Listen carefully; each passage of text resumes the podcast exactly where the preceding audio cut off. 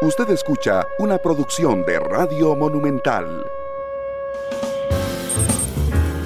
Radio de Costa Rica, 2 de la tarde con dos minutos. Gracias por estar con nosotros. Yo soy Randall Rivera. Bienvenidos a Matices, este programa que analiza los temas que son noticia en Costa Rica y el mundo. Y hoy mm, abordaremos un tema que es fundamental que tiene que ver con nuestro sistema educativo, tiene que ver con que hoy arranca justamente la suspensión de clases en colegios y escuelas públicas, producto de un número que no como sistema político, sino como país es eh, realmente vergonzoso, que es la cantidad de menores que no tienen acceso a Internet o a un dispositivo que se conecte a Internet en nuestro país. Y por eso le agradezco muchísimo a la viceministra eh, Paula Villalta, que nos acompaña hoy. Eh, viceministra, bienvenida, ¿cómo le va?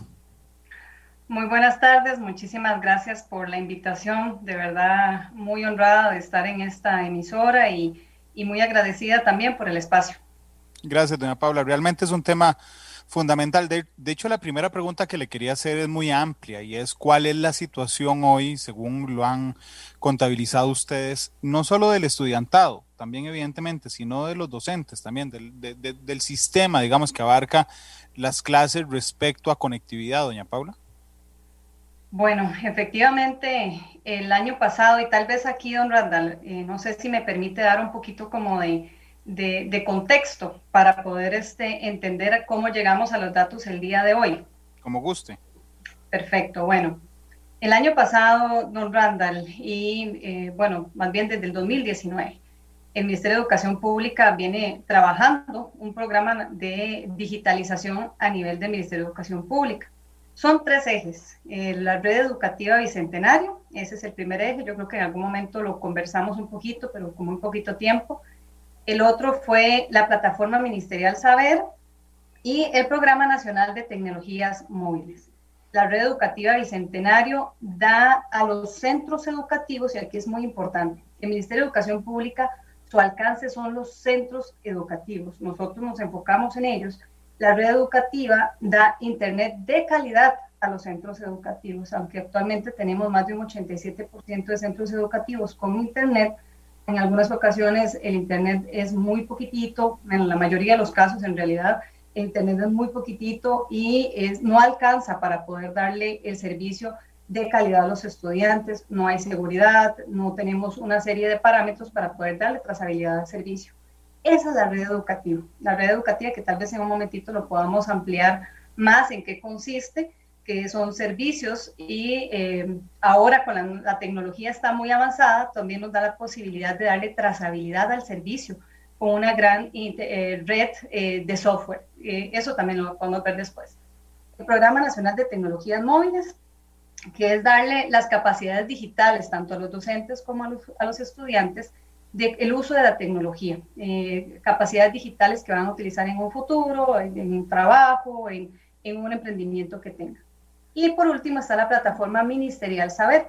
Esta plataforma viene siendo trabajada con la Unión Europea, con una donación de la Unión Europea. La comenzamos en el 2019 con la adjudicación del cartel y eh, desde ahí hemos venido trabajando. Esta plataforma incluye ocho etapas, porque eh, la idea es dotar de digitalización no solo a los centros educativos, sino a las supervisiones, a las direcciones regionales y a las oficinas centrales.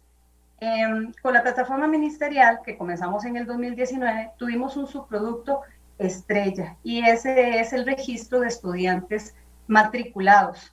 Eh, ese lo lanzamos en marzo con la mala suerte, ¿verdad? Que empezamos con la pandemia, pero que en realidad esto incentivó y muchísimo a todos nuestros directores y directoras de centros educativos para el ingreso a la información. Aquí está el primer gran dato importante y el hito que Costa Rica logró el año pasado con este primer dato. Lograr toda la matrícula a nivel nacional de centros educativos públicos y privados con eh, los estudiantes con número de identificación. Esto fue un hito a nivel nacional. A veces nos cuesta un poquito, ¿verdad?, comunicar este tipo de noticias tan importantes y que tengamos conciencia de ellas, que ya no son números, no son, ¿verdad?, en, el, en la escuela Domingo Faustino Sarmiento 30 eh, estudiantes. No, ahora es Pedro, Juan, Silvia, Laura, con nombres, apellidos y número de identificación. Eso nos permite llevar un control, una trazabilidad del estudiante. Y aquí lo más importante de un randal es cómo hacemos en el sistema educativo para que los estudiantes no se nos pierdan. Solo así, en donde los estudiantes esté, no sea un número, sino sea una persona con identificación, con el nombre y el apellido. Este es el gran dato que tuvimos en marzo, a finales de marzo, principios de abril, con respecto a la matrícula. Vino todo el asunto con la pandemia y demás, y necesitábamos, eh, hicimos el lanzamiento de eh, la educación a distancia, todos los lineamientos y demás. En mayo se hizo una consulta preliminar, que ahí sale el famoso 500 eh, mil estudiantes sin conectividad. Esto fue una consulta que se hizo muy abierta, tipo encuesta, para ver cómo estábamos. Apenas era un diagnóstico muy preliminar. Luego de que ya este, y, necesitábamos, ¿verdad?, para poder hacer política pública, ahora sí, los estudiantes identificados, lanzamos una herramienta.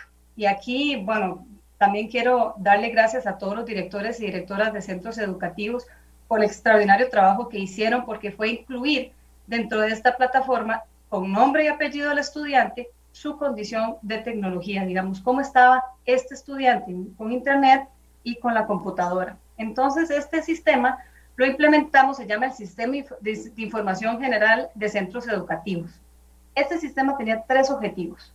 Uno de ellos era ver cómo estaba la parte de infraestructura. En ese sistema hicimos un compendio de información, no solo de la parte de infraestructura educativa, que también ellos hacen encuestas y censos, ¿verdad? La parte de la DIE, también cómo estaban a nivel financiero las juntas de educación. Esto lo hicimos con el último trimestre, los saldos del último trimestre de juntas de educación y administrativas y los estudiantes. Esto lo tomamos de la plataforma Saber. Entonces el, director y directora de centros educativos tenía un marco de trabajo, ¿verdad? Cómo estaba su centro educativo para poder decir cómo podíamos reaccionar frente a esta pandemia que nos estaba agobiando. Esto lo hicimos en julio, finales de julio, el lanzamiento de esta herramienta, capacitaciones y demás.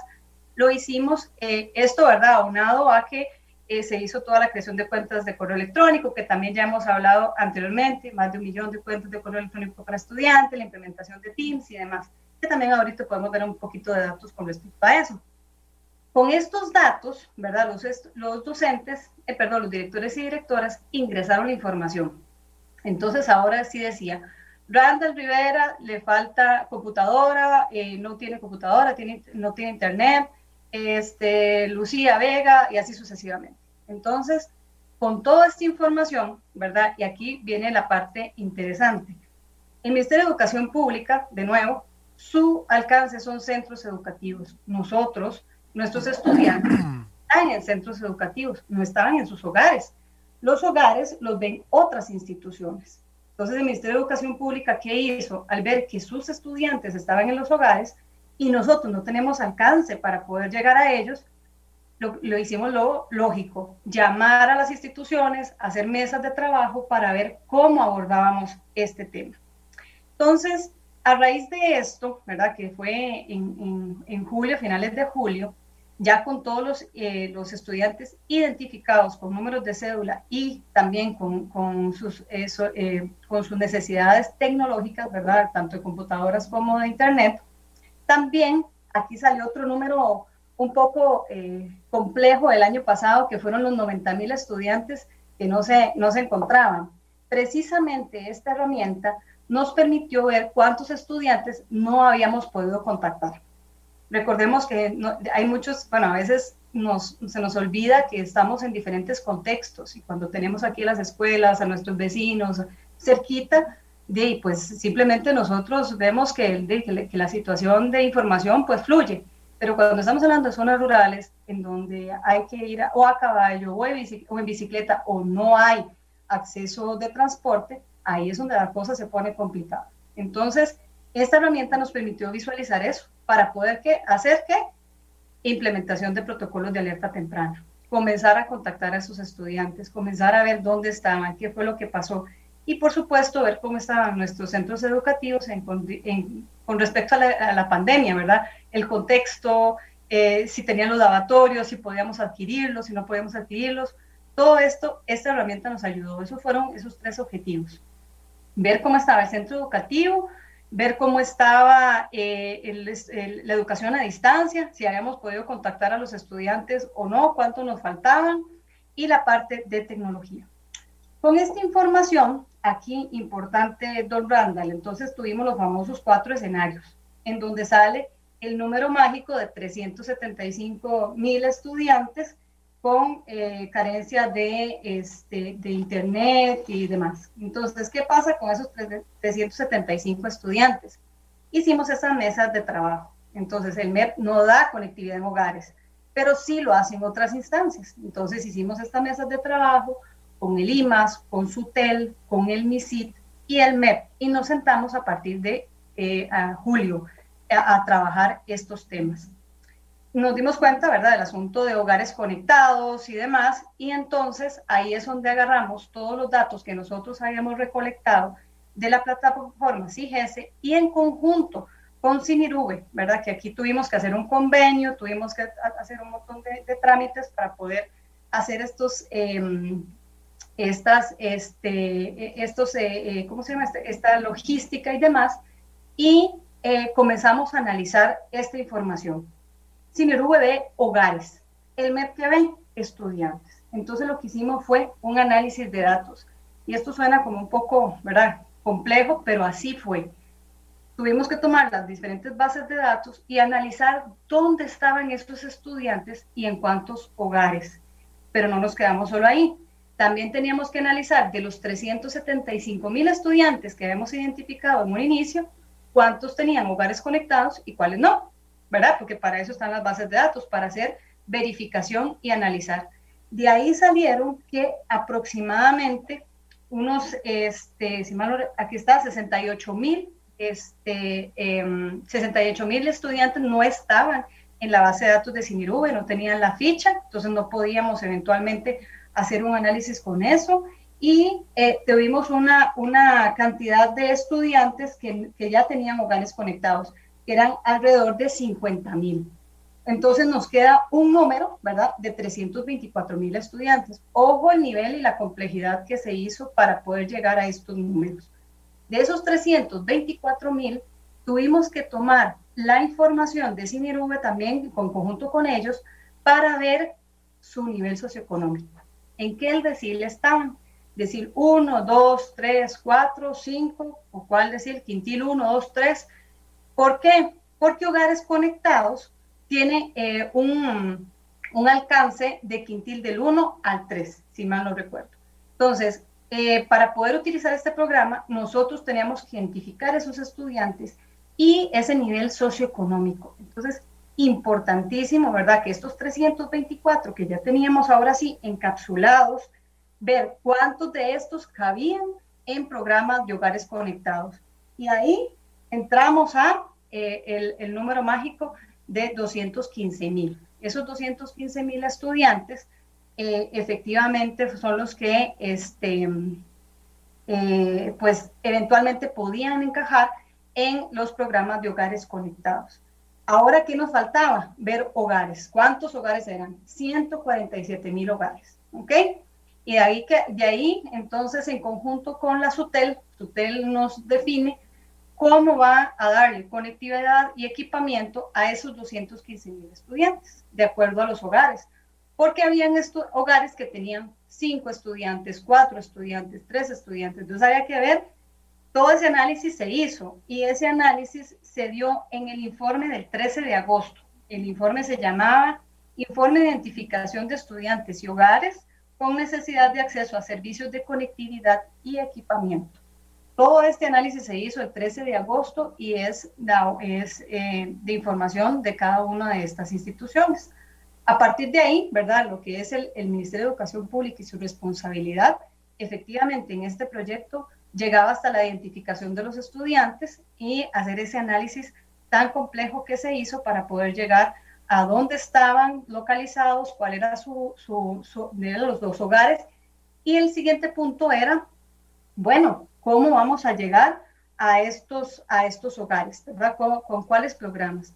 Entonces, usted indica, ¿verdad? Que está hogares conectados y centros públicos equipados. entonces se agregan tres metas. Una de 46 mil equipos y, eh, perdón, eh, beneficio de 46 mil eh, hogares con equipamiento e internet. La otra, ¿verdad? Que es efectivamente los 100 mil hogares con conectividad y los 86 mil equipo, en, equipos en donde el MEP es el beneficiario.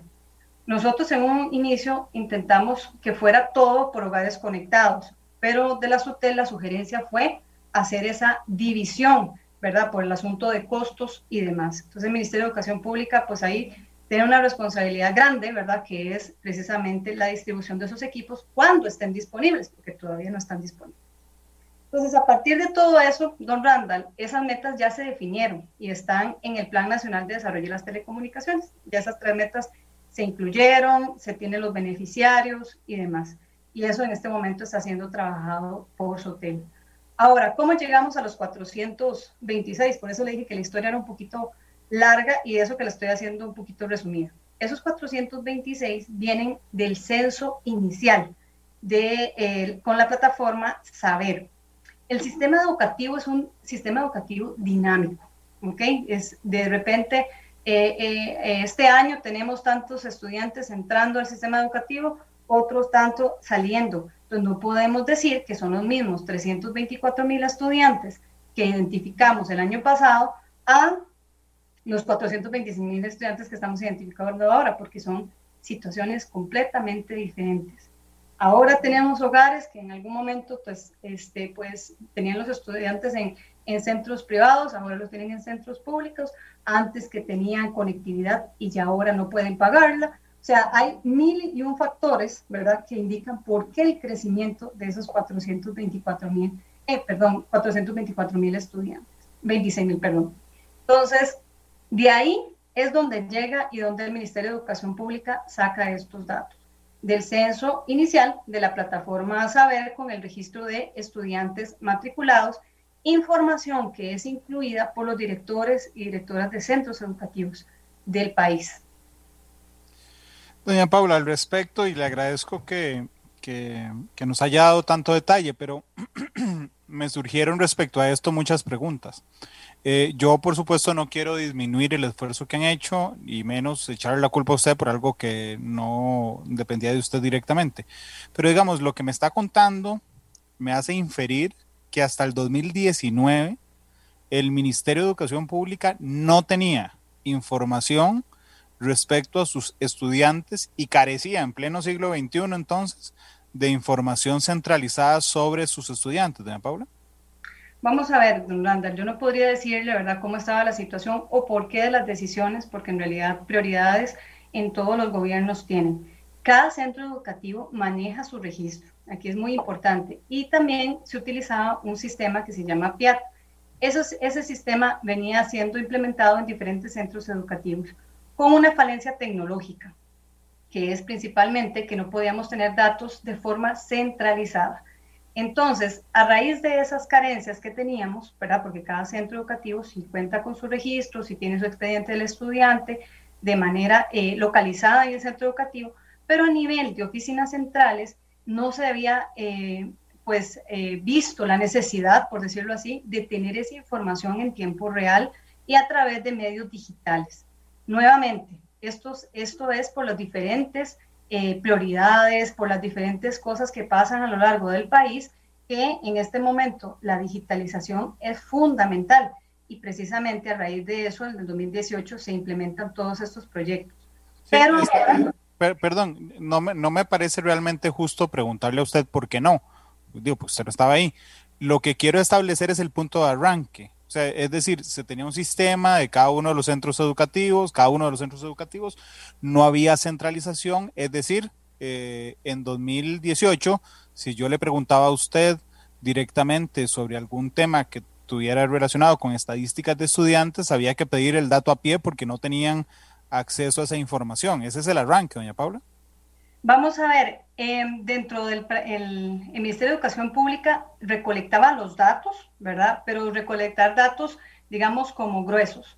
Entonces, a nivel de las estadísticas del Ministerio de Educación Pública, sí se llevaban, pero duraban tamaño poco de meses, ¿verdad? Tabulando la información, solicitando los formularios y demás. Por eso la necesidad de la digitalización. Así como usted lo menciona, este es, como, como, como lo mencioné al inicio, el, la base de datos centralizada, ¿verdad? Que ahora sí vamos a tener un expediente del estudiante digitalizado, tal cual lo tenemos en salud. Ok, entonces es una enorme casualidad, por dicha, que la digitalización cayó con la pandemia. Pues vamos a ver, casualidad o no, el Ministerio de Educación Pública contaba con la herramienta ya en marzo. En marzo, pues gracias a Dios ya se tenía ese primer insumo. Eh, vea lo visionario, vea lo este, necesario en esta, en esta coyuntura y que fue de una gran utilidad. Y también quiero agradecer a la empresa, ¿verdad?, que nos colaboró montones para que esto saliese en término y obviamente a todos los equipos porque digitalizar, implementar un sistema y como lo hicimos en menos de tres meses fue realmente todo un reto. Seguramente que sí. Lo que pasa es que, eh, digo, yo recuerdo que la primera vez que la entrevisté a usted, parte de lo que me llamó la atención era su expertise en temas de virtualidad y educación a distancia. Eh, y creo que se lo, se lo comenté en esa, en esa ocasión. Y entiendo que por dicha, por dicha, eh, casualidad o destino, como dicen, pero bueno, por dicha, en marzo se tenía, se había arrancado ya y justo venía la pandemia encima de nosotros. Ok. Lo que, lo que, no, lo que no comparto, eh, y, digo, conociendo su trayectoria además, viniendo de usted, es que le parezca visionario, doña Paula, que, hay, que en 2021, bueno, 2019, y, 2020 se empezara a utilizar esto que debió haberse utilizado hace años. Por eso insisto, no me voy a meter en el por qué, porque no es, no es tema suyo. Usted no ha sido viceministra de Educación los últimos 30 años. Eh, pero digo, nos agarró tarde. Por dicha lo solucionamos a tiempo, pero nos agarró tardísimo. Hubiéramos enfrentado esto muchísimo mejor. No me malinterpreta, eh, no me malinterprete, don Randa. Efectivamente, ¿verdad? Y, más con mi, profesión, como usted bien lo menciona, para mí la digitalización es fundamental y precisamente, ¿verdad? El empuje tan grande que hemos tenido y que gracias a Dios la, señora ministra y el señor presidente pues están en línea con todo esto, porque definitivamente la digitalización no hay marcha atrás. El sistema educativo es un sistema muy dinámico que requiere realmente de sistemas y de una trazabilidad. ¿Que nos cogió tarde o no? Como usted lo dijo, efectivamente, posiblemente sí o sea, realmente el, el, no puedo tapar el sol con un dedo, don Randall, eh, y es que, tengo que ser muy transparente en esa línea. Eh, sí tuvimos que correr muchísimo para poder lograr tener lo que tenemos al día de hoy y, y hacerle frente a esta situación país. Ok, entonces los dos como Cartagos podemos llegar al acuerdo de que nos agarró tarde. ¿Está bien? Pues lo importante es tomar las, las, oportunidades como vengan y darle trazabilidad. El está, está bien que pueda haber sido una oportunidad, ya vamos a hablar de eso, pero digamos, entendemos que nos agarró tarde como país.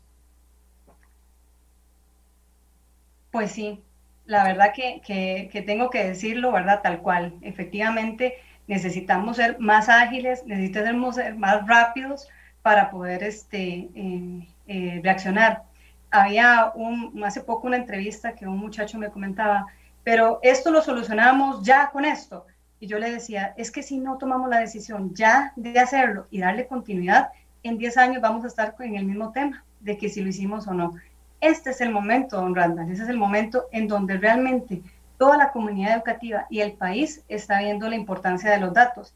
Que antes, ¿verdad? Que si, teníamos, que si no teníamos los datos, que el MEP porque no tiene los datos y ahora que tenemos los datos, que porque tenemos los datos. Entonces es más importante el por qué tenemos los datos y poder explicar de dónde salen. Yo creo que el detalle es, antes había una enorme crítica, yo los critiqué que no tuvieran los datos. ¿okay? Ahora, reconociendo el esfuerzo que han hecho doña Paula, la pregunta es, ¿y por qué hasta ahora? Eh, y bueno, ya, ya eso lo vimos. Eh, y no vamos a, a, a, ahondar sobre eso porque ya estamos de acuerdo en que nos agarró tarde como país. Ok, pero de esos 215 mil, de esos, vamos a ver, yo, yo logro, yo logro eh, visualizar, digamos, que hay, que hay chicos y chicas que no tienen conectividad y dispositivos. Okay. Y de eso usted tiene que hacer una, usted tiene que partir, digamos, tiene que decir, vamos a ver, ¿a cuántos ya se les dio hogares conectados? Que más o menos lo que nos acaba de contar, tantos.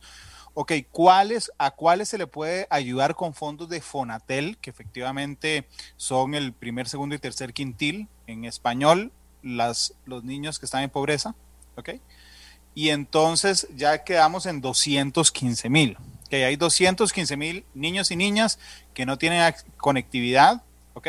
Y que puede ayudársele a través de Fonatel. Pero me falta una división que me parece que es fundamental y no sé si la tienen, creo que sí. Que de esos 215 mil, doña Paula, ¿cuáles no tienen equipo? ¿Cuáles no tienen conectividad? ¿Y cuáles no tienen ninguno de los dos? Porque eso nos, eso nos enmarca la solución. Es decir, si alguien no tiene equipo, pues es más fácil buscar una computadora y dársela con plata de Fonatel. Es más difícil que no tenga conectividad. Entonces, ¿tienen esa subdivisión, doña Paula? Efectivamente, don Randall, y algo muy importante.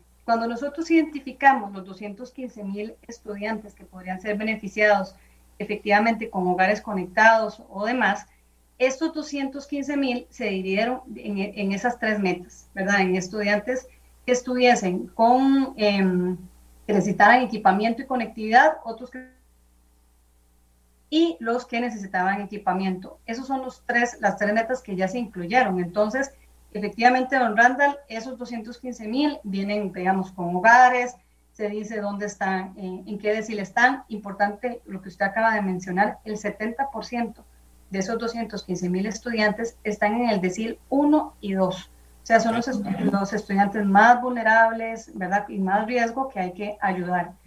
Estos datos, vamos a ver, del Ministerio de Educación Pública ha hecho dos estrategias, una estrategia interna y una estrategia externa. La estrategia interna es lo que podemos hacer, o sea, ¿qué podemos hacer como ministerio para poder apoyar con lo que tenemos? No con lo que no tenemos, porque eso corresponde a otras instancias. Con lo que tenemos hicimos los protocolos, ¿verdad? Para el préstamo de equipo. Dentro de los centros educativos habían computadoras y tuvimos que hacer un levantamiento también para analizar cuántas computadoras podían ser, eh, estar en buen estado, prestadas y demás, para poderlas prestar. También se hizo con el ICE estos paquetes este, de datos de Educamep para poder utilizar el, eh, el Teams. Eh, obviamente este, no es para todos porque aquí importante, don Randa, nosotros podemos definir los estudiantes, pero hay, hay distritos, ¿verdad?, en donde no hay infraestructura de telecomunicaciones. Esto es lo que nos ha informado SUTEL, que hay alrededor de 111 distritos en donde la cobertura es menos del 10% de hogares conectados por la falta de infraestructura. Entonces, aquí es importante también indicarles que, bueno, que no es que esos 215 mil ya están conectados ahorita, ¿verdad? No.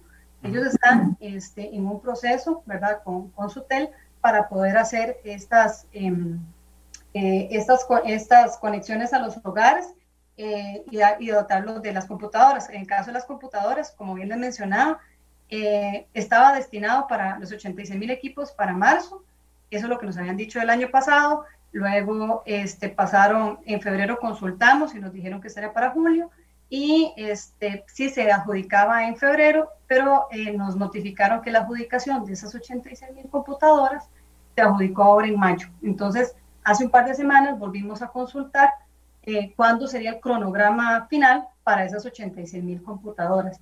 Y de igual forma, ¿verdad? Lo que son eh, hogares conectados, según los reportes que ellos nos, nos suministran, eh, tenemos que para la meta 5, que son de los 46 mil equipos, ¿verdad? 46 eh, mil hogares con equipo y conectividad, hay 17 mil hogares conectados a este punto. Y los de, los, de la meta de los 100 mil hogares con solo conectividad, hay 1902. Entonces, ese es el avance que tenemos al día de hoy con respecto al programa Hogares Conectados. Ok, doña Paula, pero vamos a ver, eh, entendiendo el resorte de cada una de las instituciones, ¿verdad? incluyendo el del MEP. Eh, yo estoy aquí en la casa haciendo el programa hoy, ¿verdad? y he visto hoy todo el día a mi hijo menor pegando en las paredes porque está de vacaciones. Eh, y está aburridísimo y el mayor sigue en clases y es una diferencia fundamental. Entonces, digamos, realmente eh, esto no es un tema MEP, es un tema país, ¿verdad? Que, que, que estamos súper preocupados, digamos, yo estoy súper preocupado sobre, la, sobre la generación, esta generación, sobre la que va a estar nuestro futuro eh, en manos de ellos. Entonces, el primer paso era identificar quiénes son los menores que no tienen internet, que no tienen eh, computadora o ninguna de las dos. Ok. El segundo paso. Ahí por interrumpirlo, de esos 215 mil, los 215 mil no tienen conectividad y 133 mil no tenían equipamiento. Es la pregunta que usted me hizo antes. Sí, sí, de hecho iba a eso. Entonces, repítamelo, por favor. 215 mil no tienen conectividad. Acordémonos que ese 215 mil son los que eh, calzan en los programas de Fonatel, ¿verdad? Eso es importante. ¿Cuántos no tienen dispositivo? 133 mil. Ok. Es que lo que iba a hacer es esto, digamos, el cronograma para solucionar, el plan, el, mapa, el flujo para solucionar esto es así. Ustedes tienen que identificar quiénes son, dónde están, a dónde viven los chicos que no tienen conectividad y no tienen dispositivos. Ok, ese es el paso uno. Paso dos, el IMAS, a través del CINERUE, tendrá que certificar que esos menores que ustedes encontraron están en el quintil 1, 2 y 3. Ya como usted me contó, la mayoría están en 1, 2. Ya están, digamos, ya ese análisis se hizo. Ya eso pasó, ok. Entonces, ¿qué permite eso? Permite ir a decirle a su TEL, ¿verdad? Por favor, aquí está este tema, vamos a incluirlo en el, en el Plan Nacional de Desarrollo de las Telecomunicaciones, que ya la Contraloría dijo, digamos, que, que si usted iba a usar plata de Fonatel, tenía que meter la meta ahí. ¿Está incluida la meta? ¿Desde cuándo? ¿Me recuerdo, doña Paula? Vamos a ver, esas metas se incluyeron en dos tractos, si mal no recuerdo. Una, que fue la de los 46 mil eh, 46 mil hogares, si mal no recuerdo, fue como en agosto, una cosa por ahí. Y este, las metas de este, lo que son las computadoras y los 100 mil hogares eh, vienen siendo también como finales de agosto. Finales de agosto. A, usted no le parece, digo, vamos a ver, agosto, septiembre, octubre, noviembre, diciembre, enero, febrero, marzo, abril, mayo? Han pasado nueve meses desde que se incluyó. Y aquí me estoy saliendo, digamos, del sistema de ustedes que ya cumplió. Es decir, ya cumplió en el sentido de que ya lograron identificarlo. Y, me anticipo, su respuesta más fácil es, Randall, no nos toca a nosotros, y yo eso lo entiendo. Pero al ser un tema país, ¿no le parece que hemos tardado muchísimo en dar respuesta? Es decir, si teníamos estos números desde agosto, ¿verdad? Eh, y ustedes le, le trasladan el tema a SUTEL, y entonces ya deberían haber 146 mil hogares conectados nueve meses después y debieran de, haber 40 y... ¿No cuántas computadoras son? 86 mil. Y 86 mil computadoras que ya usted me contó que apenas las, las, las adjudicaron en mayo. ¿No, ¿No les desespera de alguna manera esta lentitud después de que ustedes corrieron tanto para establecer los datos?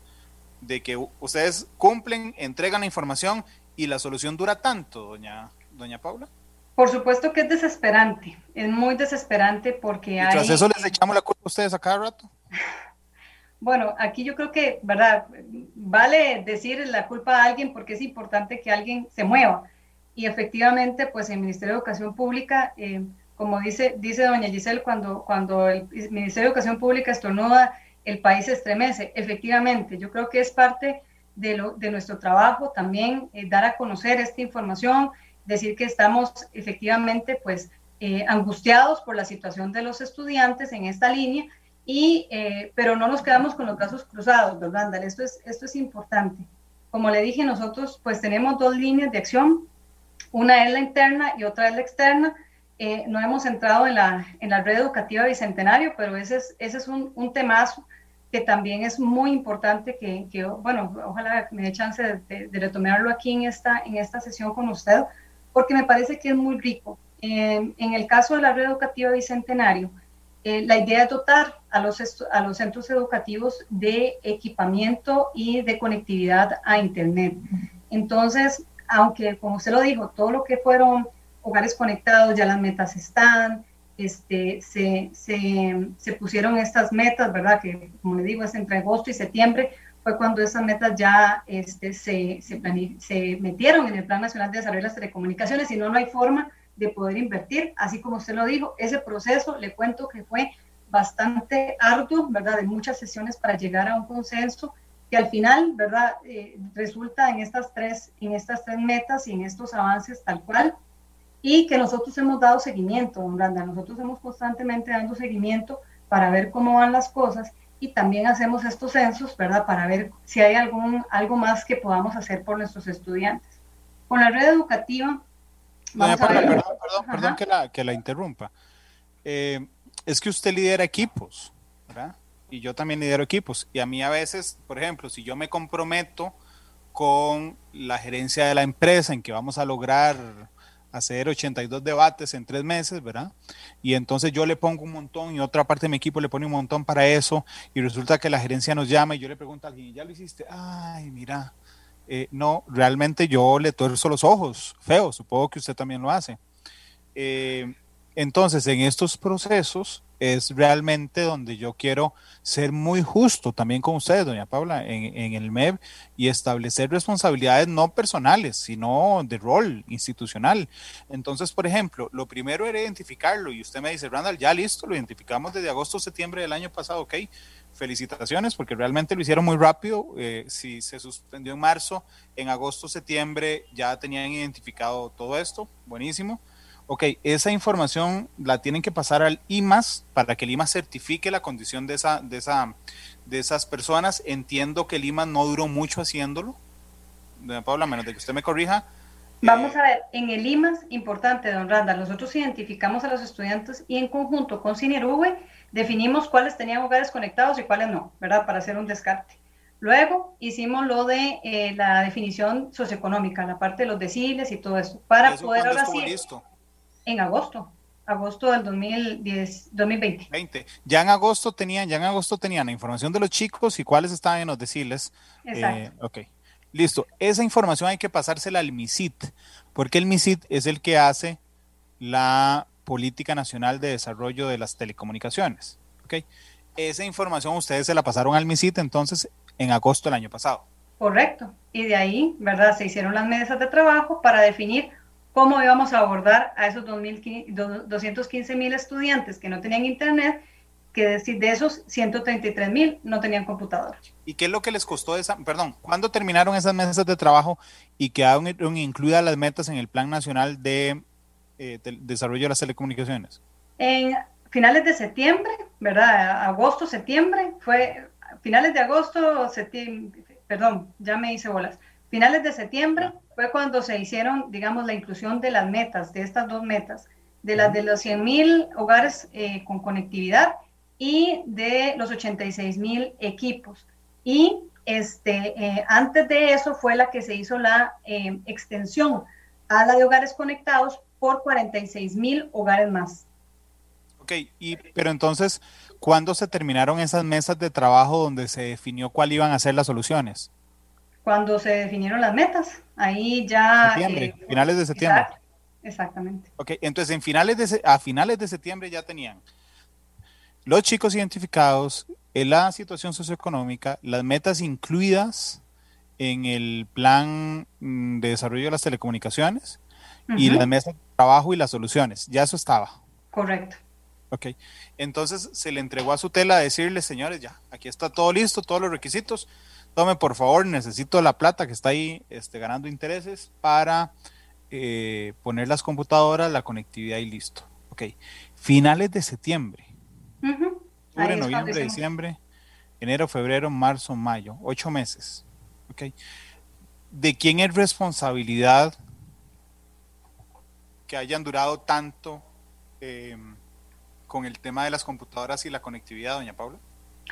Bueno, de los informes que hemos tenido, eh, don Randall, efectivamente aquí algo importante. Usted mencionó la responsabilidad del MED, la definición de los estudiantes, eso ya está. En el IMAS está la definición de los hogares y la información de los hogares, ¿verdad? Con la ficha esta FIS y demás. Entonces, ¿qué, qué es lo que nos han este, informado? Bueno, mucho lo que nos han informado, porque dentro de, dentro de mesas de trabajo que, que estuvimos conversando, mucho era, este, bueno, cómo logramos para conectar esa cantidad de estudiantes, eh, digamos, en tiempo récord. Entonces, una de las alternativas, pues, era incluir este, em, operadores móviles dentro de hogares conectados, que eso es totalmente, y aquí, importante, don Randall, es de la información que tenemos, obviamente, eh, todo lo que es la administración de SUTEL le va a dar muchísimo más detalles a usted con respecto a esto, pero esta es la información que tenemos. Entonces, eh, la idea era involucrar más operadoras, eh, de, operadoras de telefonía móvil para poder ir más rápido, ¿verdad? Tengo entendido que para eso de marzo nos habían dicho que solo una eh, de, las, de las operadoras había aprobado o tenía el contrato, esto igual, pueden validarlo con ellos. El, el, otro punto es la cantidad pues, de referencias que se requieren en el programa para poder este, hacerlo efectivo. Eh, según nos comentaron, recordemos que el MEP nunca estuvo involucrado en hogares conectados. O sea, fue hasta el julio del 2020 que comenzamos a entender un poco qué significaba el programa. Entonces, había una serie de, de, dificultades para poder tener la implementación y entre ellas eran las cantidades de referencias que se ocupaban dos referencias para poder conectar una, ¿verdad? Para tener un 50% de efectividad. El interés de las personas. Recordemos que aquí hay otro punto importante. Las personas, como ya lo vimos, están en deciles, el 70% están en deciles bastante bajitos, deciles 1 y 2. Y estos programas son subsidiados. Entonces, por ejemplo, en el decil 1 tienen un subsidio del 80%, decil 2 de un 60% y en decil 3 un 40%. Entonces, también está a la voluntad de las personas de meterse en el programa o no, ¿verdad? Y aquí hay un, ahí este, permea, por decirlo así, eh, lo básico, la alimentación, ¿verdad? Los servicios, agua, luz, a tal vez una, una conexión a Internet. Entonces hay muchos factores aquí que influyen. Otro factor que podría haber influido también es la falta de infraestructura de telecomunicaciones, ¿verdad? Y como, como me lo mencioné, a nosotros se nos, eh, se nos eh, indicó que alrededor de 111 distritos pues tienen una cobertura de un 10% de hogares conectados por infraestructura.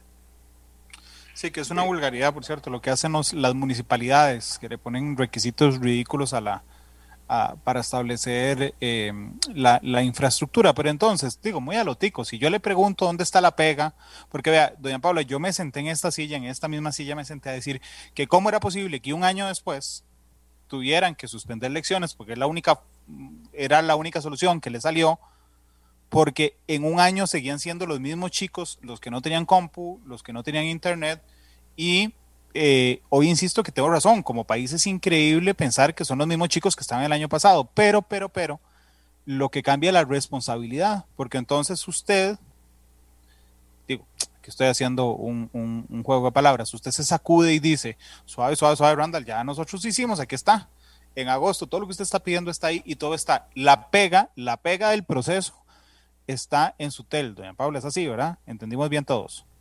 Pues, digamos, en, no por culpa de Sutel, pero está en ese proceso, en ese, en ese punto está la pega. Ahí estamos, ahí estamos, estamos en la implementación, estamos viendo opciones y aquí es algo muy importante, don Randall, por ejemplo, em, vamos a ver que, como usted lo dice, todo recae en el MEP. Efectivamente, pues el MEP es un, es un, un asidero, por decirlo así, de buenas ideas y proyectos, pero es importante también indicar aquí, por ejemplo, ver esa, esa traba que usted dice con municipalidades. O sea, yo ya me estoy metiendo en un área que no me compete ni conozco, ¿verdad? Ni, sé, pero yo diría, ¿por qué no hacer diferentes proyectos con municipalidades? Por ejemplo, en este año nosotros hicimos la distribución de más de 525 millones de colones en donaciones a centros educativos. Con este mismo análisis que se hizo y con toda la información también de otro sistema que tenemos de juntas de educación administrativas, vimos cuáles juntas tenían problemas económicos. Y ahí fue donde dimos, por ejemplo, los donativos. ¿Cómo hicimos esto? Con apoyo de municipalidades para que estuvieran antes del eh, ciclo lectivo. Entonces, creo que aquí viene también, ¿verdad? Mucho la parte de creatividad, ¿verdad? Que el MEP tiene bastante, puesto que el año pasado hicimos programas de radio, de televisión, implementamos Teams, eh, eh, tuvimos este, una, una una reincorporación, ah bueno, este es un tema muy bonito también, se hizo telefonía IP en direcciones regionales para poder llamar a las personas que estaban fuera del centro educativo y que eso no le costara a los funcionarios y se incluyeron más de 600 mil, eh, 6.800 personas en el, en, el, sistema educativo. Mantuvimos estable la exclusión educativa de 18 mil estudiantes aplicando protocolos y demás. Por eso es que nosotros en este momento, por decirlo así, nos hemos eh, encargado de hacer estas alianzas estratégicas públicos y privadas para poder darle continuidad al servicio educativo. El MEP solito no puede. necesita apoyo de toda la comunidad educativa, necesita apoyo del país para salir adelante. porque todo tiene que ser el gobierno? No, tenemos que ser todos en conjunto. Sí, sí, está, está bien, estamos de acuerdo, estamos de acuerdo. Lo, lo que yo quiero averiguar es, vea, a mí había una cosa que me gustaba de que Marcelo Hernández jugara en Cartago, y es que cuando la cosa estaba fea se echaba el equipo al hombro. ¿Está bien? ¿Quién se echa el equipo al hombro en esto? Porque digamos, ya el MEP cumplió su papel, el IMAS cumplió su papel, el MISID cumplió su papel, digamos, Sutel está ahí trabajando.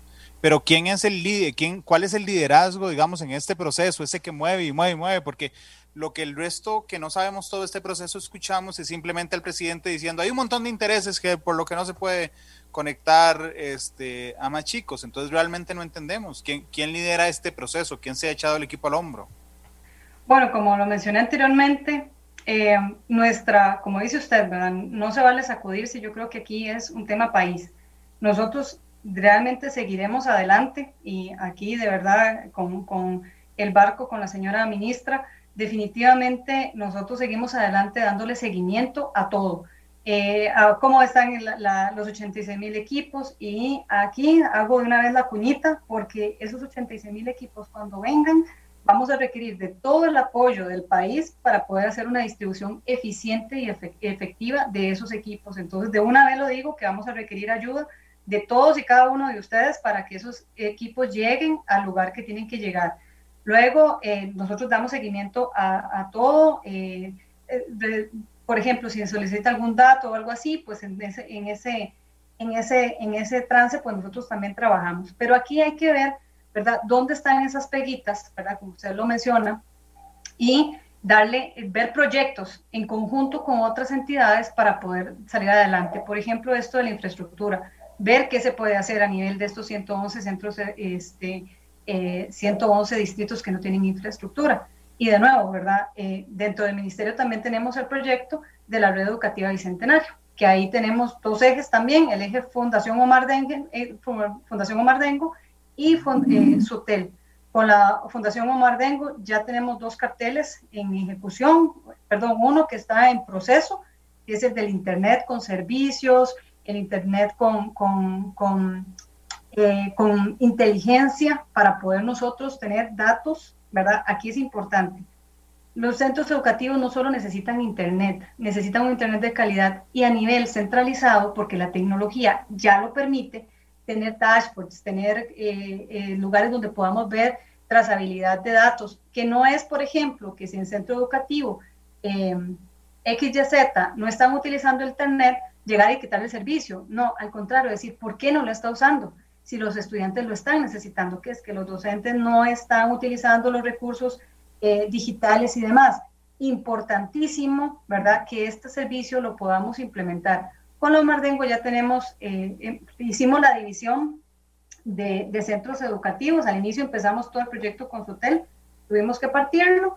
Ahora eh, lo tenemos con la Fundación Omar Dengo una parte y con Sutel otra parte. Con la Fundación Omar Dengo son 2.139 centros educativos y con SUTEL 2.800 por ahí.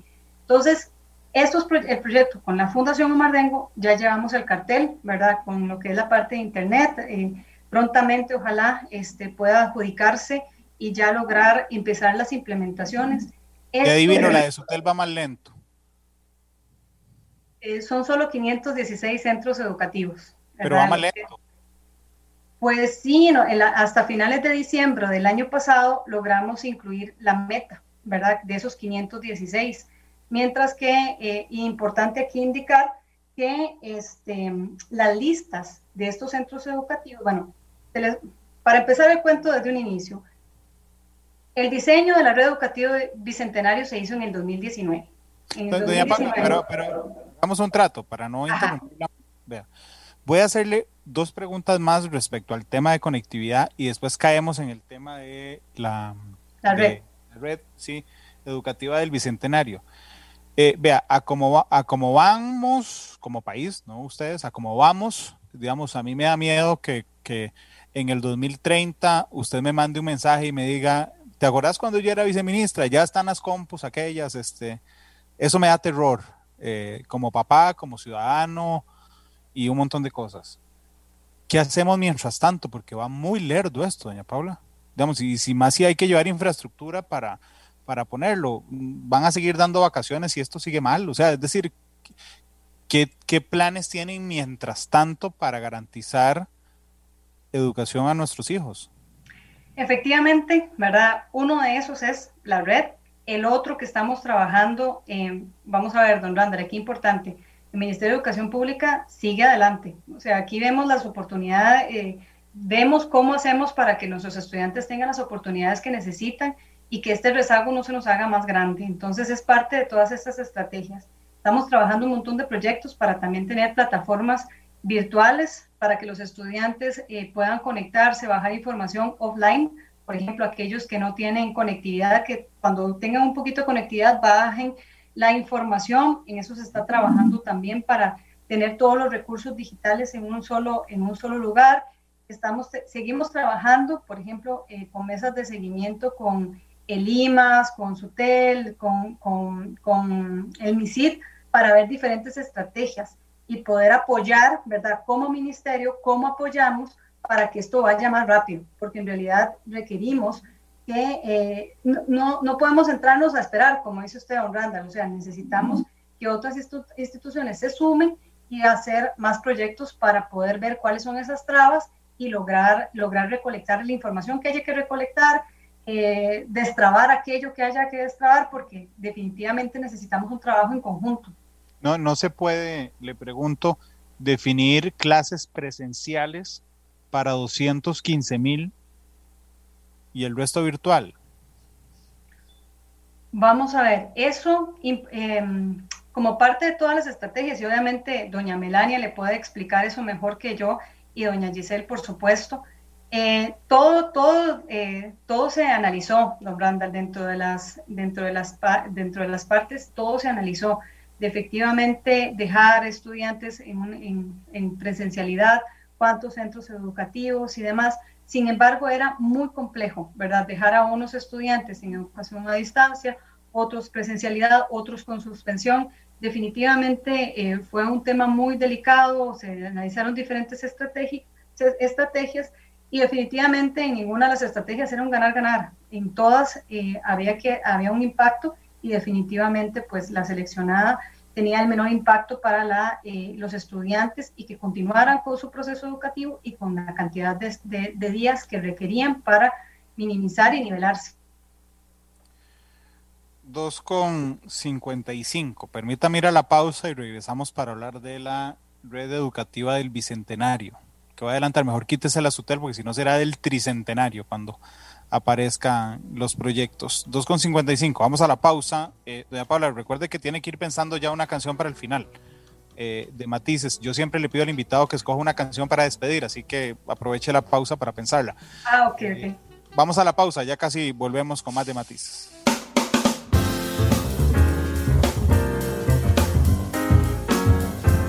La tarde con cuatro minutos. Gracias por estar con nosotros en Matices. Paula Villalta, la viceministra de Educación, nos acompaña hoy. Eh, estamos hablando sobre la conectividad eh, de los menores, sobre un sistema que finalmente ha empezado a dar frutos en el Ministerio de Educación Pública y la viceministra, que la interrumpí tres veces hablando de esto, eh, nos quería relatar sobre la red educativa del Bicentenario y nos empezó a explicar, pero por favor, si, puede iniciar otra vez, doña Paula, se lo agradecería mucho. No, muchas gracias y definitivamente, bueno, insistir, el, el alcance del MEP eh, de nosotros es precisamente los centros educativos y nuestros estudiantes, pero nosotros nos esforzamos también en conjunto con otras instituciones para llevar los servicios que son requeridos para nuestros estudiantes para que continúen su proceso de aprendizaje.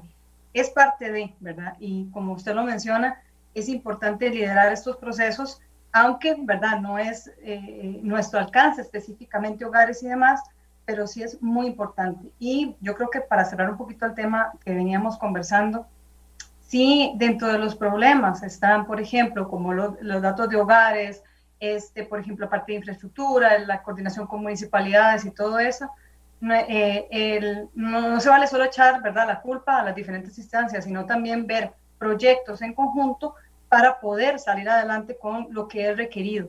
¿verdad? El Ministerio de Identificación de Estudiantes, número de cédulas, de CILES y esto ya está. Entonces, ¿qué más hace falta y cómo apoyamos para poder llevar estos proyectos adelante? Con respecto a la red educativa, bueno, la red educativa es la red de transporte de todas estas estrategias, de todo lo que es la plataforma ministerial, eh, lo que son las, las plataformas para el contenido pedagógico, eh, todo lo que es, este, por ejemplo, si quisiéramos poner todos los exámenes en línea, ¿verdad? Que es fundamental y es básico en esta, en esta era, eh, que no tengamos que estar solicitando a los diferentes centros educativos si tienen internet, si no tienen internet, ¿verdad? Si hoy les sirvió, si mañana, mañana ya no, ya no les sirve. Toda esa información es fundamental tenerla centralizada. Y lo más importante, don Randall, que el Ministerio de Educación Pública tenga las herramientas para exigir niveles de servicio. Que si el Internet se cayó, que entonces lleguen a este, eh, eh, repararlo a tal fecha, ¿verdad? Y que si es la, caída, dependiendo del riesgo, perdón, dependiendo del impacto, así sea la cantidad de horas o días que lo tienen que reparar. Eso es fundamental. Otro aspecto fundamental es la seguridad. Ahora, ¿verdad? El Internet está muy abierto, entonces es importante tener estos filtros, tener este, que los datos de los estudiantes vayan de una manera segura en un medio seguro. Entonces, con todo esto, ¿verdad? Que, que, nos encontramos y que definitivamente ahora la tecnología lo permite, este, contratamos una empresa en enero del, en, perdón, en enero del 2019, febrero del 2019, para hacer el diseño de red, que nos dijera que no fuera el Ministerio de Educación Pública, ¿verdad? Porque su competencia no es la tecnología, pero contratar a una empresa que fuese experta en eso y que nos, diga, nos dijera cómo hacer una red educativa, ¿verdad? Cómo hacer una interconexión entre todos los centros educativos para llevar estos datos, para llevar y que los estudiantes se sientan seguros en un ambiente controlado, en donde nosotros podamos dar política pública. Así fue como surgió el diseño de la red educativa Bicentenario en cuatro capas, lo que es eh, la conectividad, a través de un medio seguro, fibra óptica, ¿verdad? O, cualquier otro, otra tecnología de estas robusta. Eh, lo que es la infraestructura en el centro educativo, ¿verdad? ¿Qué tiene que tener para tener ahí los equipos? Eh, la inteligencia, que aquí, ¿verdad? ahora la tecnología nos permite este, tener eh, trazabilidad de la información con aparatitos, ¿verdad? Se llaman equipos de borde en cada centro educativo para poder ver qué va por ahí, filtrar, analizar datos y demás ojo, no es analizar el flujo de datos o, ver qué va ahí, sino es controlar que vaya un medio seguro, que no vayan a haber virus, que vayan una, serie de cosas. Y los servicios de seguridad y de soporte, que alguien nos ayude a, llevar esta red, que alguien esté constantemente monitoreando, que sean expertos en el área.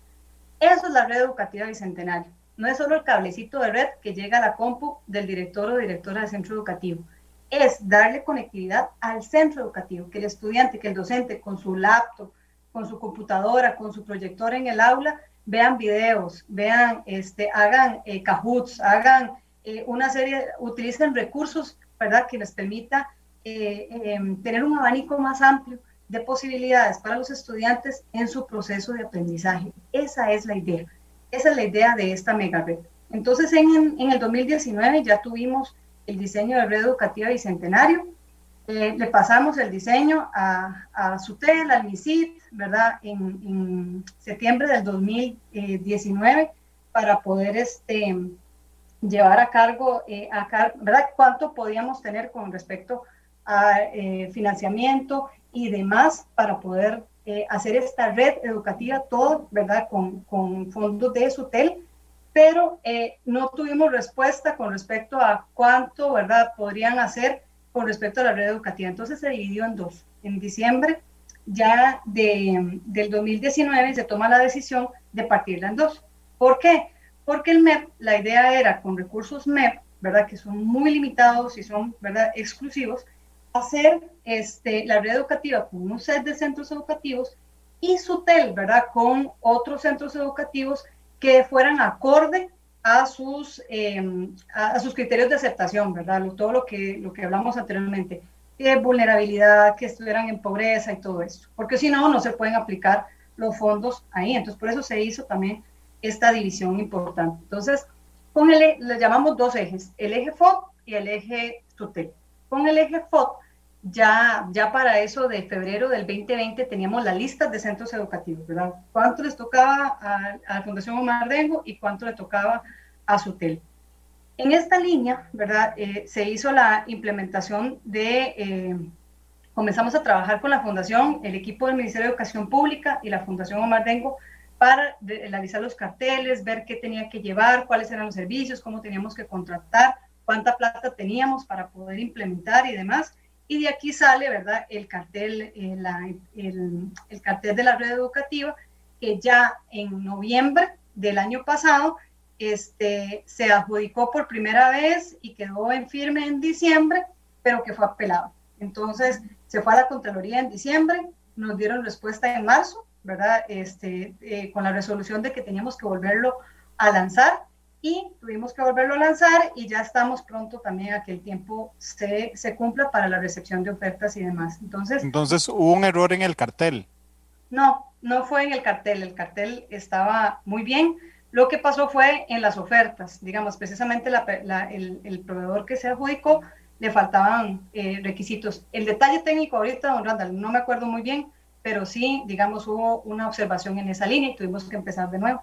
Entonces, pero eh, hemos trabajado tanto la parte de Internet con este cartel como el equipamiento en el centro educativo. Así como usted tiene en su casa eh, los Wi-Fi, ¿verdad? Para llevar el Internet al, al, baño, a la sala, al comedor, eso también tiene que tenerlo los centros educativos. Entonces nosotros hemos avanzado en darle ese equipamiento al centro educativo para cuando llegue el Internet sea como como plug and play, como dicen, nada más enchufe y vámonos. Esa es, esa es la idea y el espíritu de esta red educativa. ¿Qué es, cómo se convierte el centro educativo? El centro educativo se convierte en un, en un lugar en donde va a llegar tecnología. Y por eso es tan importante, ¿verdad?, tener los recursos para la otra parte de la red que nos hace falta. Muchos de estos centros educativos son pequeñitos y que realmente requieren infraestructura de telecomunicaciones. De nuevo, Aquí vamos a necesitar que lleguen postes y cables a centros educativos para poder llevar tecnología. Si llegamos al centro educativo, llegamos a la comunidad de alguna u otra forma. Entonces la comunidad, ¿verdad? Como yo, yo les decía, si, si nos remontamos a la, a la, escuela, cuando nos dibujaba, cuando nos, la, la, docente nos decía, este, bueno, cómo era su comunidad, que nosotros dibujábamos la escuela, la iglesia y en la plaza, el centro educativo se convierte parte esencial del centro de la comunidad. Entonces, si las cosas llegan ahí, de alguna forma la comunidad se ve beneficiada. Por eso es tan importante el proyecto, en este caso de alfabetización digital, para poder dar recursos a la otra parte que nos está haciendo falta. Porque con el eje SUTEL, ellos nos informaron, ¿verdad?, en diciembre del año pasado, que podían conectar solo 516 centros educativos. Pero esos 516, las listas, bueno, han cambiado varias veces, eh, y la mayoría ya están conectados. O sea, lo que vamos a tener es un aumento de ancho de banda, no nueva infraestructura, que es lo que necesitamos. Y actualmente tenemos más de 600 centros educativos sin conectividad de Internet, cero. Ok, dos preguntas sobre eso. Bueno, un comentario y una pregunta. El comentario es, ¿dónde está la pega para poner postes y llevar Internet? Hay tres pegas en infraestructura. Una son las municipalidades, que han, algunas de ellas se sacan requisitos de la manga, eh, después van y se apelan ante el Tribunal Contencioso, el Tribunal Contencioso les ordena que quiten esos requisitos, como por ejemplo que una antena no esté a más de a menos de un kilómetro de una iglesia, por ejemplo, eso no tiene ninguna razón de ser a menos de que interfiera al Espíritu Santo o algo por el estilo, pero mm, científicamente no tiene ninguna razón de ser. Eh, esa es una. La otra pega es el MOPT, que no incluyó dentro de sus eh, de sus diseños de carretera las carreteras inteligentes, porque entenderán que cómo se lleva el Internet a los lugares, bueno, por las carreteras, eh, a través de los cables, y finalmente el MINAE. Esas son las tres pegas, porque el MINAE es el que da el permiso para colocar las, las, las torres, esas son las pegas. Pero aquí va la pregunta, es que no entiendo la relación, doña Paula, entre el proyecto de alfabetización digital, que entiendo por su nombre es enseñarle a los chicos y a los docentes las herramientas, ¿verdad?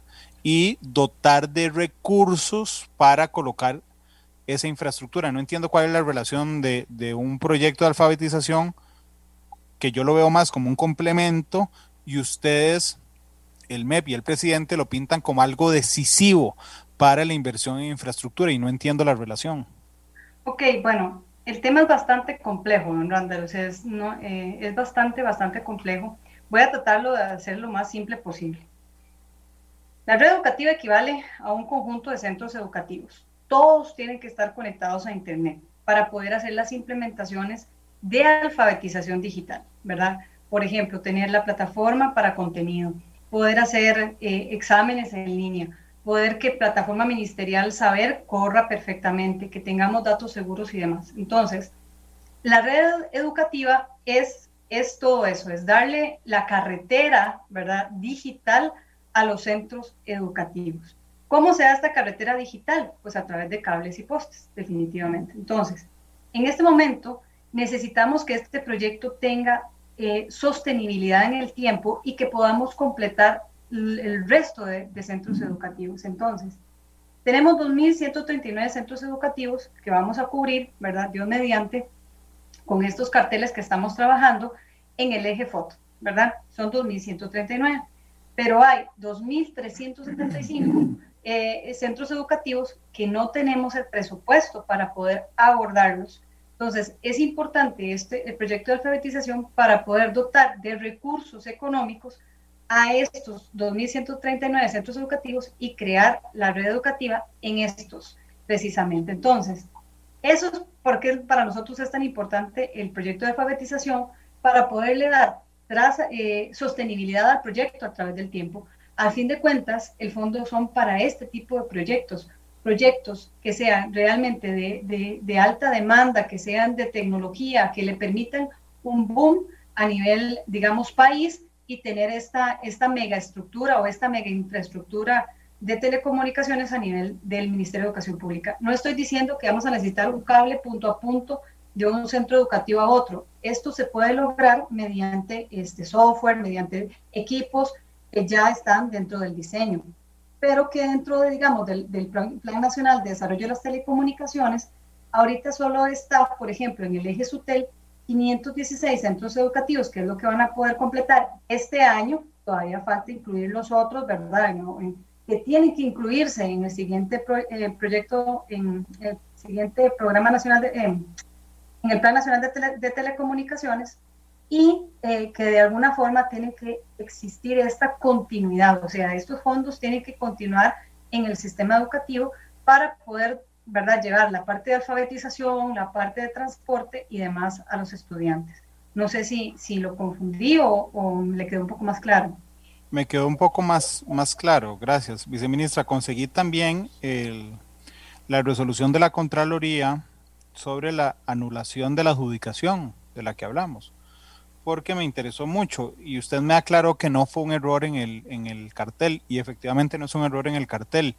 Lo que pasa es que, ojo, el tamaño del error, que insisto, no sé, en el cartel, dice, el ente contralor determinó que el ICE, que fue el proveedor, el ICE no presentó desde el inicio una oferta con el precio cierto y definitivo que cobraría por el servicio ofrecido. Por eso procedió a anular de oficio la adjudicación también. Ok, eh, fue un error del ICE. Eh, claramente que se suma, digamos, a otro montón de errores que tienen últimamente respecto a la ampliación del, eh, del Internet. Doña Paula, finalmente, em, digo, eh, inicié el programa contándoles que estábamos todos, yo sé que usted también muy preocupada por la calidad de la educación y los contenidos que ve esta generación, que lamentablemente se ha visto afectada primero por una huelga, después por la pandemia, ahora eh, también por la pandemia. Em, ¿Ustedes tienen proyectado ya realmente eh, con las autoridades de salud que se regrese una vez después de vacaciones de medio año y que nos dé chance de ver los contenidos previstos normalmente este año o solo veremos una parte de esos contenidos, doña Paula?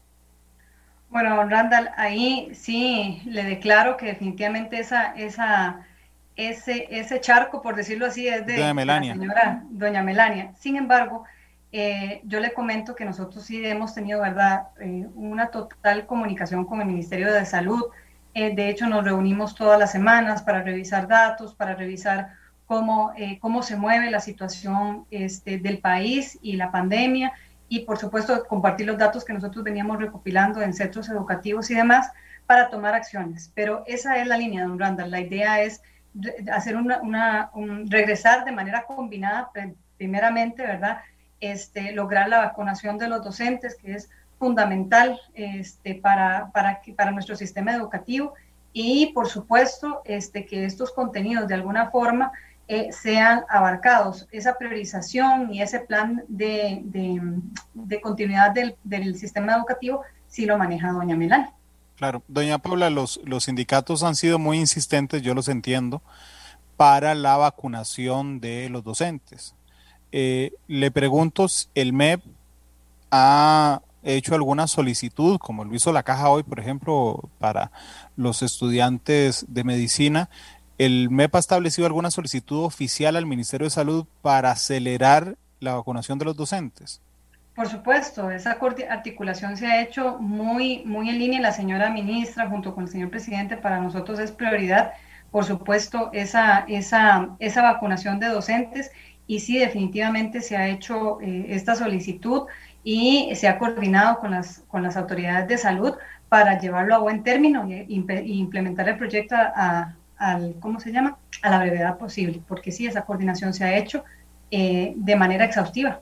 Pero no ha cambiado nada, o sea, no ha cambiado nada, me refiero, hace cuatro meses, el mismo momento en que iban a vacunar a los docentes es el mismo que van a vacunar hoy a los docentes. ¿No, no han acelerado la vacunación de docentes, doña Paula? Dentro de la solicitud está precisamente eso. Este, ah, obviamente, dentro de la caja también este, y Ministerio de Salud tienen que ver cómo hacen esta, esta implementación. Imagino que no es de la noche a la mañana este, eh, hacer la vacunación de más de 69 mil docentes, aunque ya muchos de ellos se han eh, vacunado, pero toda la estrategia de implementación, pues obviamente se está trabajando en conjunto con el Ministerio de Salud. Por supuesto que va a ser todo, todo un tema. Doña Paula, le agradezco muchísimo que nos acompañara hoy. El placer es todo mío. Yo creo que aquí, don Randall, eh, no sé si me deja eh, dar unas palabritas de, de, último. Yo creo que la, la idea de, de, este tipo de sesiones también es validar. No se vale solo, ¿verdad?, decir es culpa de fulanito, es culpa, es culpa de menganito, sino que dentro de todos hagamos estrategias, proyectos en conjunto para sacar, para sacar adelante al país, tal cual lo hicimos con la donación de, de, suministros de limpieza, tal cual lo hicimos con la implementación de los tanques de aguas en centros educativos. Eso, todo eso se puede lograr si, por ejemplo, el IMA necesita ayuda con la información de hogares y todo esto, como un todo y como equipo, ver proyectos para recolectar la información con municipalidades, el asunto que usted también lo trajo a colación, que por supuesto no es mi tema, pero también en la medida que las demás instituciones podamos colaborar, pues estamos para servirle. Al fin y al cabo es un problema país y tenemos que resolverlo entre todos. Ya, Pablo, nada más, eh, perdón, porque se me despertó una duda respecto al proyecto de alfabetización digital. Usted me dijo, es necesario para dotar de infraestructura esto, pero entonces, digamos, en la, tal vez el, el enredo que tengo es entonces, el proyecto de alfabetización digital no es para alfabetización digital o, parte de o, parte de eso es que ahí están incluidos los recursos de infraestructura. Vamos a ver, la idea es completar la red educativa, que es el medio de transporte. Si logramos completar el medio de transporte, podemos implementar el resto de proyectos de alfabetización. El año pasado hicimos un trabajo grandísimo para poder, este, dar cultura digital, eh, capacitaciones de Teams y un montón de cosas. Este tipo de estrategias serían mucho más sencillas si logramos tener a todos los centros educativos conectados a través de y dar política pública a través de, esta red educativa. Pero entonces no, es, exclusivamente para dotar de infraestructura, es que una parte de esos recursos es dotar de infraestructura. Correcto, y, es dotar del Internet a los centros educativos, ¿verdad? Lo que conlleve eh, eh, llevarle el servicio al centro educativo para poder implementar todos los proyectos de alfabetización que tenemos. Eh, doña Paula, muchas gracias por habernos acompañado. ¿Pensó la canción? Sí, hay, una canción que me gusta mucho y se llama, vamos a ver, Soy Tico de Carlos Guzmán. Ajá. Eh, Ok, del maestro Carlos Guzmán, soy Tico, son las 3.26. Yo le agradezco mucho a doña Paula y a quienes nos acompañaron hoy. Y los invito mañana, mañana a las 2 de la tarde en Matices, tendremos Matices Internacional. Y será un programa que a mí, realmente a mí me parece muy interesante. Yo aprenderé mucho, hablaremos sobre el conflicto entre Israel y Palestina. ¿Por qué? ¿Qué significa? ¿Cómo, ¿Qué está en juego ahí? Bueno, este, el conflicto israelí-palestino eh, mañana en Matices. 3.26, Carlos Guzmán, despide Matices. Feliz tarde. Este programa fue una producción de Radio Monumental.